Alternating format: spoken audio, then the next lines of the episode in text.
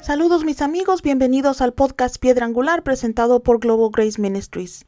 Soy Francis Hueso, la presentadora de este podcast, y como siempre es un gran gozo pasar unos minutos con ustedes compartiendo la verdad de la Biblia. Estamos en medio de nuestra serie Un vislumbre a la eternidad.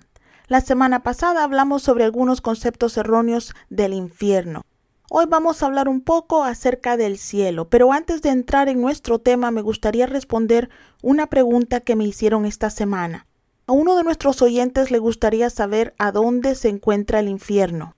Tristemente no tengo una respuesta definitiva para él, porque la Biblia no nos dice dónde está con certeza. Sin embargo, aunque es imposible precisar dónde está el infierno, la Biblia nos dice dónde está la tumba o el Hades. Está en las partes bajas de la tierra.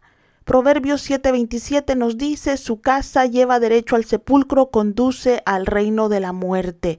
Isaías 14:15 nos dice, pero ha sido arrojado al sepulcro, a lo más profundo de la fosa, y en otras versiones nos dice, en lo más profundo de la tierra. Y el último versículo que les voy a dar acerca de esta pregunta está en Salmos 63.9 que dice, los que buscan mi muerte serán destruidos, bajarán a las profundidades de la tierra. Así que se cree que el Hades o el infierno, como muchas personas le dicen a donde están las personas que murieron sin Cristo ahorita, está en las profundidades de la tierra. Ahora hablemos de lo que sabemos sobre el cielo. Primero necesitamos especificar de qué cielo estamos hablando, porque la Biblia habla de tres cielos. Hay 551 referencias a la palabra cielo en la Biblia y 127 de ellas se refieren a la palabra cielo o paraíso. Deuteronomio 10:14 nos dice, al Señor tu Dios le pertenecen los cielos y lo más alto de los cielos, la tierra y todo lo que hay en ella. Segunda de Corintios 12.2 también nos dice, conozco a un seguidor de Cristo que hace 14 años fue llevado al tercer cielo. No sé si en el cuerpo o fuera del cuerpo, Dios lo sabe. Aquí en Segunda de Corintios 12, Pablo habla de su visita a lo que él llamó el tercer cielo o paraíso. Este tercer cielo o el paraíso es el lugar donde mora Dios y es el lugar donde van los cristianos después de morir. Como cristianos me refiero a todas las personas que aceptaron a Cristo como su Salvador antes de morir. Ahora, no es donde pasaremos la eternidad. El tercer cielo o el paraíso no es donde pasaremos completamente la eternidad, pero sí viviremos ahí por un tiempo. Luego les explico un poquito más acerca de esto. Para los que quieran saber cuáles son los otros dos cielos, les diré que el segundo cielo es lo que llamamos el reino espiritual o lo que algunos llaman la cuarta dimensión. Es donde residen los demonios cuando no están en la tierra. Muchas personas piensan que el segundo cielo es el universo o el espacio sideral, pero me resulta difícil creer eso. Si el segundo cielo fuera el espacio sideral, entonces los demonios no podrían vivir ahí, no podían simplemente estar flotando en el espacio. Y como tampoco pueden vivir en el tercer cielo, porque cómo van a vivir en un lugar donde Dios ya los expulsó. Por lo tanto, creo que el segundo cielo es el reino espiritual. Es un reino entre el tercer cielo o el paraíso y la tierra. Efesios 6:12 nos dice, porque nuestra lucha no es contra seres humanos, sino contra poderes, contra autoridades, contra potestades que dominan este mundo de tinieblas, contra fuerzas espirituales malignas en las regiones celestiales. Así que esas regiones celestiales que menciona la Biblia es el segundo cielo. Ahora, si el tercer cielo es lo que consideramos paraíso y el segundo cielo es el reino espiritual, esto nos deja con que el primer cielo es el firmamento, es el cielo que nosotros vemos, es lo azul que nosotros vemos. Mucha gente me ha preguntado a dónde está el tercer cielo o el paraíso. Así como no podemos saber dónde está el infierno o el Hades, no podemos saber dónde está este cielo, pero la Biblia nos dice que está en el norte. Levíticos 1.11 nos dice, lo degollará ante el Señor en el costado norte del altar, y los hijos de Araón, los sacerdotes, derramarán la sangre alrededor del altar. Se cree que Dios le dijo a los sacerdotes a dónde o hacia dónde derramar la sangre, que era hacia el norte, porque el cielo está hacia el norte. Implica que Dios está en el norte. Si señalaras el norte por la mañana y doce horas después lo señalas, el norte siempre va a estar en la misma dirección. No importa dónde se encuentra la Tierra en su órbita con respecto al Sol, el norte siempre está en la misma dirección. Ahora, Salmo 75, 6 nos dice, la exaltación o la promoción, dice en algunas versiones, no viene ni del oriente, ni del occidente, ni del sur, dejando únicamente el norte.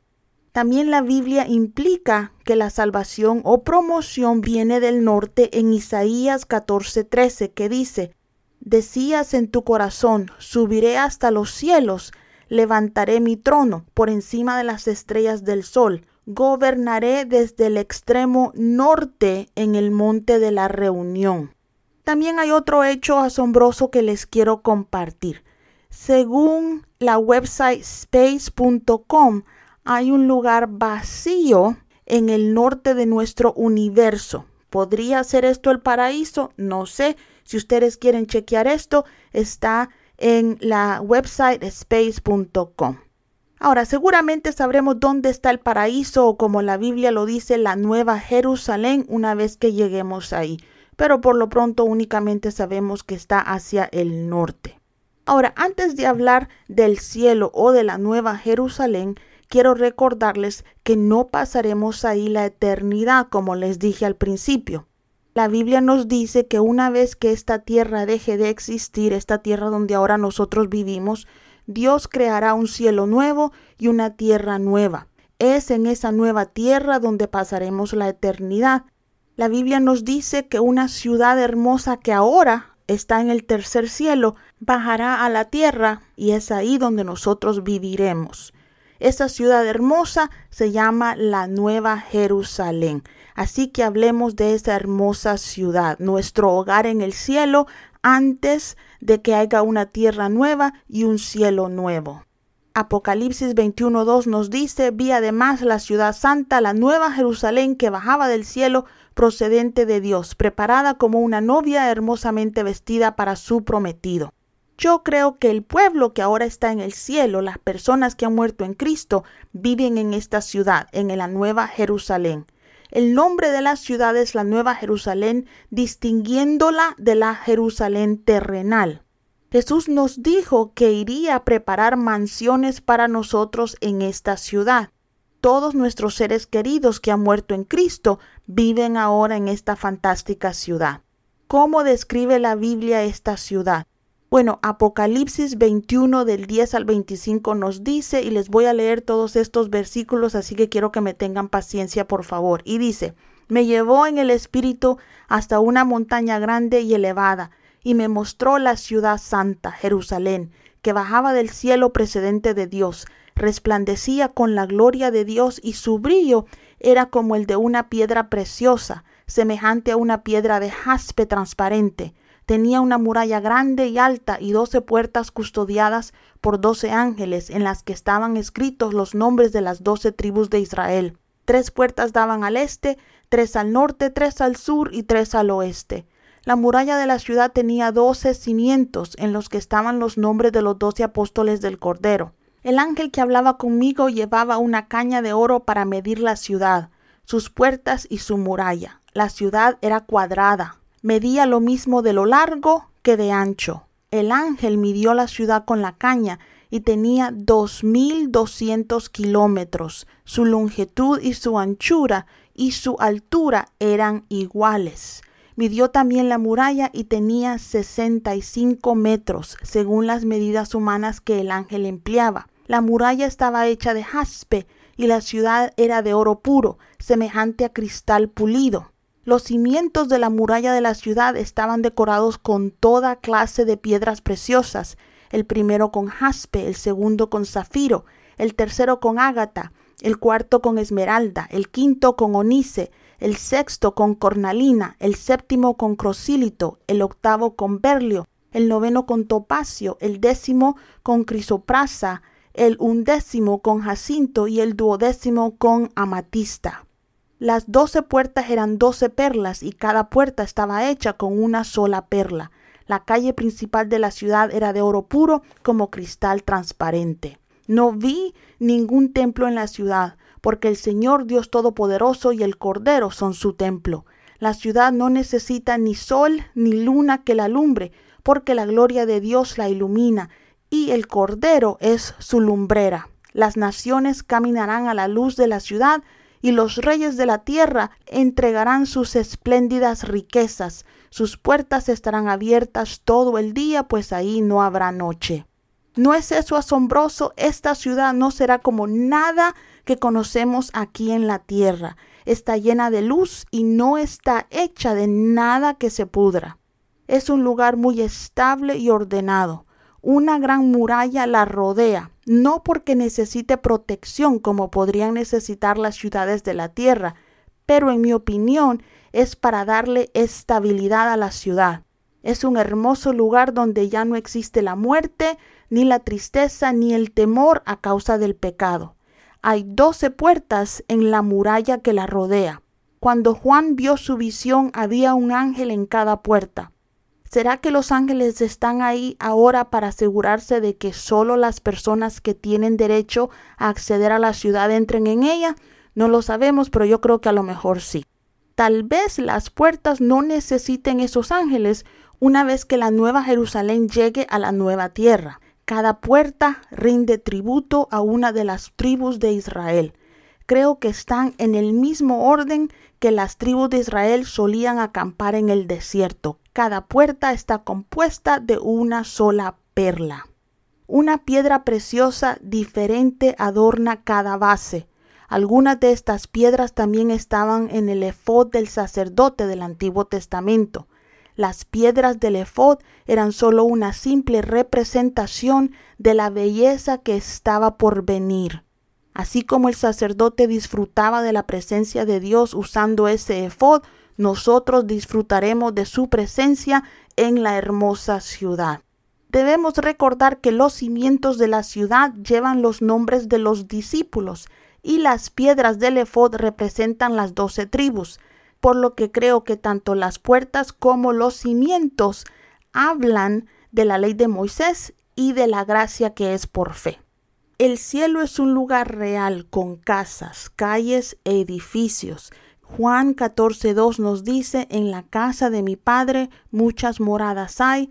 Si así no fuera, os lo hubiera dicho, voy a preparar lugar para ti. Según Apocalipsis, la ciudad mide 12.000 estadios de largo y ancho, unas 1.400 millas. Tiene forma de cubo. Su altura también es de 1.400 millas, que va más allá de la atmósfera de la Tierra hacia el espacio, lo que significa de que si ahorita la nueva ciudad descendiera sobre esta Tierra, la altura de la ciudad llegara al espacio. Así que no sabemos qué tan grande va a ser la nueva tierra que Dios va a crear, pero tiene que ser aún más grande que la tierra donde vivimos ahorita.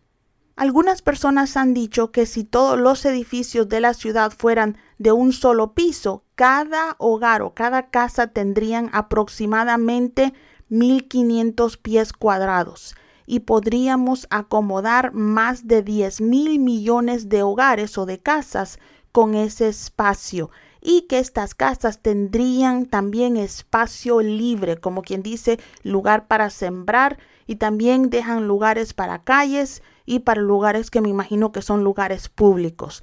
Toda la ciudad y sus calles están hechas de oro, oro tan puro que es casi transparente. La Biblia nos dice que ya no habrá mar, pero habrán ríos y probablemente lagos, ya que los ríos necesitan ir a alguna parte. Apocalipsis 22.1 nos dice, entonces el ángel me mostró el río de agua viva, tan claro como el cristal que brotaba del trono de Dios y del Cordero. Junto al río de la ciudad encontramos el árbol de la vida. Las hojas de este árbol ofrecen sanidad. Creo que es gracias a este árbol que la gente en el cielo viven para siempre. Apocalipsis 22 del 2 al 3 nos dice, y a cada lado del río estaba el árbol de la vida dando su fruto cada mes, y las hojas del árbol son para la sanidad de las naciones.